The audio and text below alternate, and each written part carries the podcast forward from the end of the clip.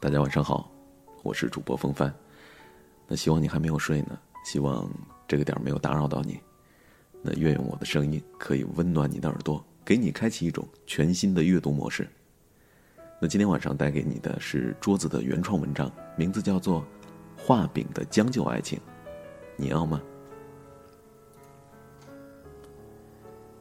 表姐是个精致的女孩，即使在太阳底下走一米，也要撑一把太阳伞；下楼吃个麻辣烫，也要上来穿上最漂亮的衣服，化最完美的妆容。她是从事婚礼策划的，一直幻想着给自己策划一场梦幻般的婚礼。她对爱情充满了期待，不会将就。她常常就跟我说了：“我仅有一个一生，无法慷慨赠予我不爱的人。”表姐曾经谈过一场六年的恋爱，双方父母都已经见了，可是到了最后，还是没能走到一起。可能之前的感情投入了太多，太累了，他也就没有再去找了。那就这样，他一直摇摇晃晃到了三十岁的年纪。农村里边的女孩嫁的都比较早，二十岁一般都已经结婚了。那表姐的同学，大部分这时候都已经抱上了第二个孩子了。于是家里附近的邻居就开始议论纷纷了，说表姐再也嫁不出去了，说她一定是有什么毛病了，不然怎么会没有男人要呢？姨父气的在家里面是直跺脚、猛抽烟，姨妈气的是边咒骂边哭。表姐逢年过节躲在上海，不敢回去。家里的亲戚一提到表姐，就唉声叹气的，好像嫁不出去成了我们家族的耻辱。姨妈四处求人送礼，拜托别人做做介绍，安排表姐去相亲。可是表姐比较反感，只要是家里人安排的相亲，她都敷衍过去。后来姨妈装病，把表姐给骗回了老家。姨父把表姐的身份证和行李箱都锁了起来，一定要她相完亲之后才能够回上海工作。姨妈跪在了表姐面前哭，求她去相亲。看到这个场面，表姐顿时崩溃了，只得答应去相亲。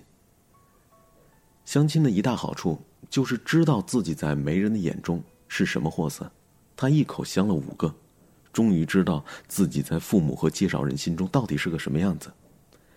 媒人问他怎么样，他说都不满意。媒人又问他哪个稍微印象好一点，他说第三个吧，不高不瘦，长相普通，至少没有反感。于是媒人就开始给表姐画饼了，描绘出一幅美好的蓝图。他说：“男人不能找太帅的，太帅的靠不住。”我自己以前的老公就是因为太帅了出轨，所以我才离婚的。这个男孩家境好，将来你们结了婚呐，不要再去努力的打拼了，可以直接过上神仙般的日子了。啊，公公婆婆身体又好，将来生个小孩子还可以帮你们带，这样的婚姻，哎呀，不要太羡慕了呀。表姐没有做声，因为实在太没有感觉了。回到家里。姨父姨妈兴冲冲的问他们情况怎么样，没人抢先说表姐对第三个男孩印象比较好，有一番描述这个男孩条件是如何如何的好。表姐刚想要纠正媒人的话，姨妈大喜过望，忍不住又开始给表姐画饼了。她说：“感情是可以慢慢培养的，我和你爸也是相亲的，现在我们的感情不是挺好的吗？”你年龄都这么大了，再挑只会越挑越差。你不为自己考虑，也为我和你爸爸考虑考虑吧。我们夫妻和和顺顺的过日子，将来过年过节再带上个小孩回娘家，热热闹闹的，这样的日子才最实在、最幸福啊！据说当晚对表姐洗脑加画饼，持续了将近五个小时。姨妈还出动了七大姑八大姨，啊，以及过来人的经验，轮番的给表姐画出了一个个的饼，一幅幅幸福的让人热泪盈眶的画面在她的眼前展现了出来。她从神志不清，到慢慢开始动摇了。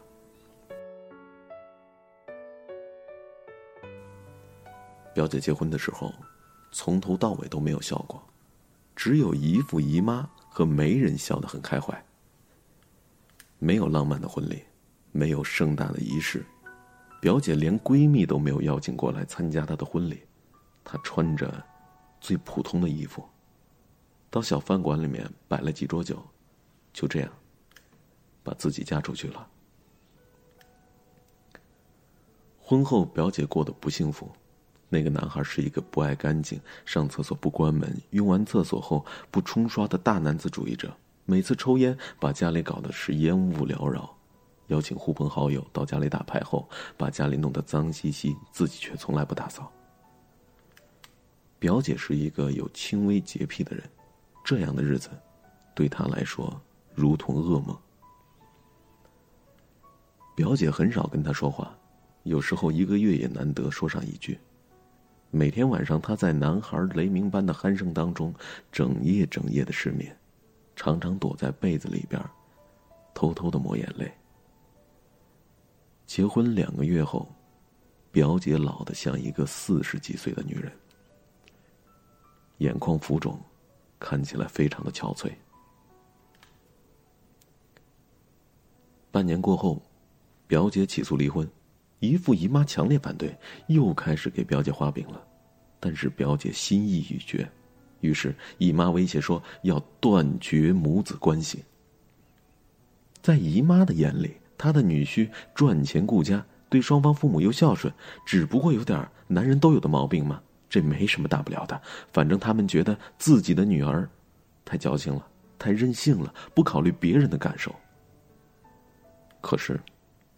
他们再也阻止不了了，表姐毅然决然，谁的话都不听。离婚后的表姐，再次去了上海，很少和家里联系，一度和父母的关系闹得很僵。那有一次，我出差去看望表姐，她来接我的时候，穿了一条小脚牛仔裤，一件白色 T 恤，皮肤吹弹可破。给人的感觉是焕然一新，看起来就像一个刚刚毕业的女大学生，我差点都没有认出来。表姐说，她每天早上坚持跑步，每个月看十本书，周末会去电影院看最新上映的大片或者是参加英语的培训班。老板呢，也刚刚提拔他做了项目的负责人。这样的生活，他很满足，也很开心。低质量的婚姻。不如高质量的单身。如果找不到那个对的人，他宁愿一辈子都单身下去。我很庆幸，他已经走出了当年的阴影，找到了原来的自己。那去年国庆，表姐再婚了，丈夫是一个儒雅帅气、修养很好的海归精英。他去表姐老家见父母的时候，给家里每个亲戚都送了一份巧克力。名字我忘记了，是一串长的字母。在网上查了一下，价格简直是让我目瞪口呆呀！差不多要三千块钱一盒。看着帅气高大的女婿，姨妈和姨父笑的是合不拢嘴。至此，表姐和家里的关系才开始变得亲密起来。婚礼是表姐自己策划的，每个细节她都非常的用心。我参加过很多的婚礼，从来没有见过这么浪漫唯美的婚礼。表姐穿着洁白的婚纱，美得像个天使，全程都笑得特别开心。可是当主持人问她愿意不愿意嫁给表姐夫的时候，她却哽咽的说不出了话，流出来的眼泪把妆都给弄化了。很多人不懂表姐为何如此的反常。因为他们不知道表姐走到了这一步，是多么的艰难，是需要多少的勇气。他的眼泪，只有我明白。此情此景，让我想起了那段不幸婚姻里的他。我再也压抑不住自己的情绪，泪流满面。就在我刚刚写完这篇文章的时候，表姐刚刚发了一个朋友圈。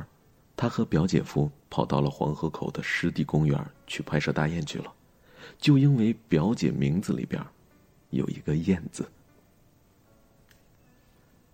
平时表姐夫是一个非常热爱生活的人，不抽烟，不喝酒，喜欢健身，喜欢看书，养绿色植物，刚好和表姐的习惯恰合。他们每个节日都会用不同的方式去庆祝，让生活充满了层次感和仪式感。就这样，两个人把日子过成了诗，纯粹而精致。他们的感情让很多人都羡慕不已。爱情。可能会迟到，但是从来都不会缺席。对于感情，千万不要去将就。生命如果不能浪费在我所喜欢的人身上，那我宁愿把生命浪费在我自己的身上。和爱的人在一起，因为彼此的陪伴而成为对方的阳光。他每天让你高兴的起床，每晚安心的入睡，做每件事情都充满了动力，对未来充满期待。这样的人生，才是我们所需要的。面对一个喜欢的人，我可以每天洗衣、做饭、刷锅、洗碗，都会感觉到非常的享受，而他只需要在我洗碗的时候在后面紧紧的抱着我就可以了。而面对一个需要将就的人，哪怕所有的家务活都让他一个人干，我也会觉得不开心，压抑的快要窒息。韶华易逝，岁月未必会回报我的倔强。如果生命终将浪费，那么我会浪费在一个我爱的人身上。如果他暂时还没有出现，那么我会先把自己变成自己喜欢的人。我不会去将就，也不会成为别人将就的对象。婚姻路本来就艰苦，未来那么远，如果还要去将就，那要怎么熬啊？抱歉，我一辈子仅有一次，无法慷慨的赠予我不爱的人。好了，今天的文章就到这里，我们下期再会。我是主播风帆。如果说你喜欢主播的声音或者是表达的话，都可以去关注风帆的个人公众账号，公众号搜索“尾巴”就可以找到我了。完了，祝你做个好梦。到了某个年纪，你就会知道，一个人的日子真的难熬。渐渐开始尝到孤单的味道，时间在敲打着你的骄傲。过了某个路口，你就会感到，彻夜陪你聊天的越来越少，厌倦了被寂寞追着跑，找个爱你的人，就像托付终老。能陪我走一程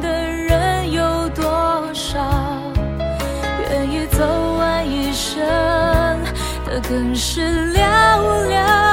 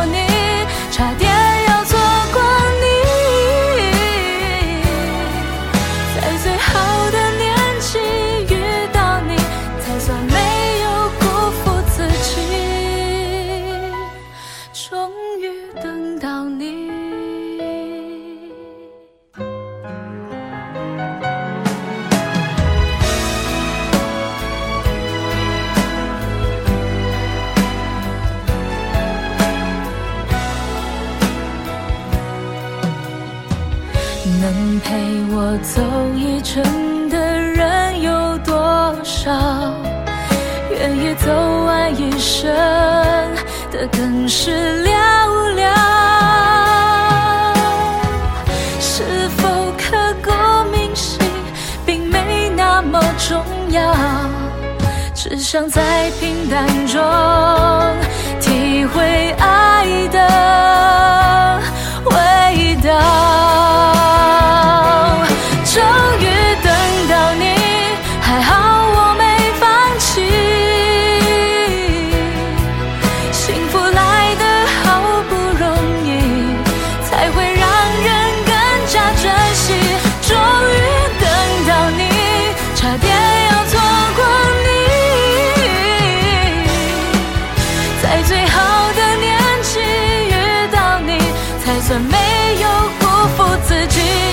终。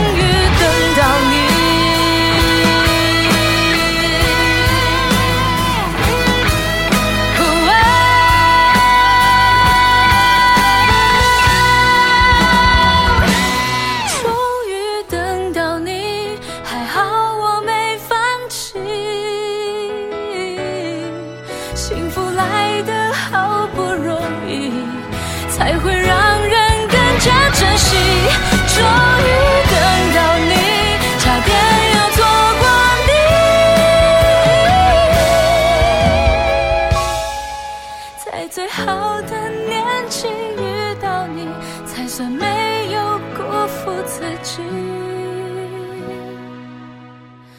终于等到你。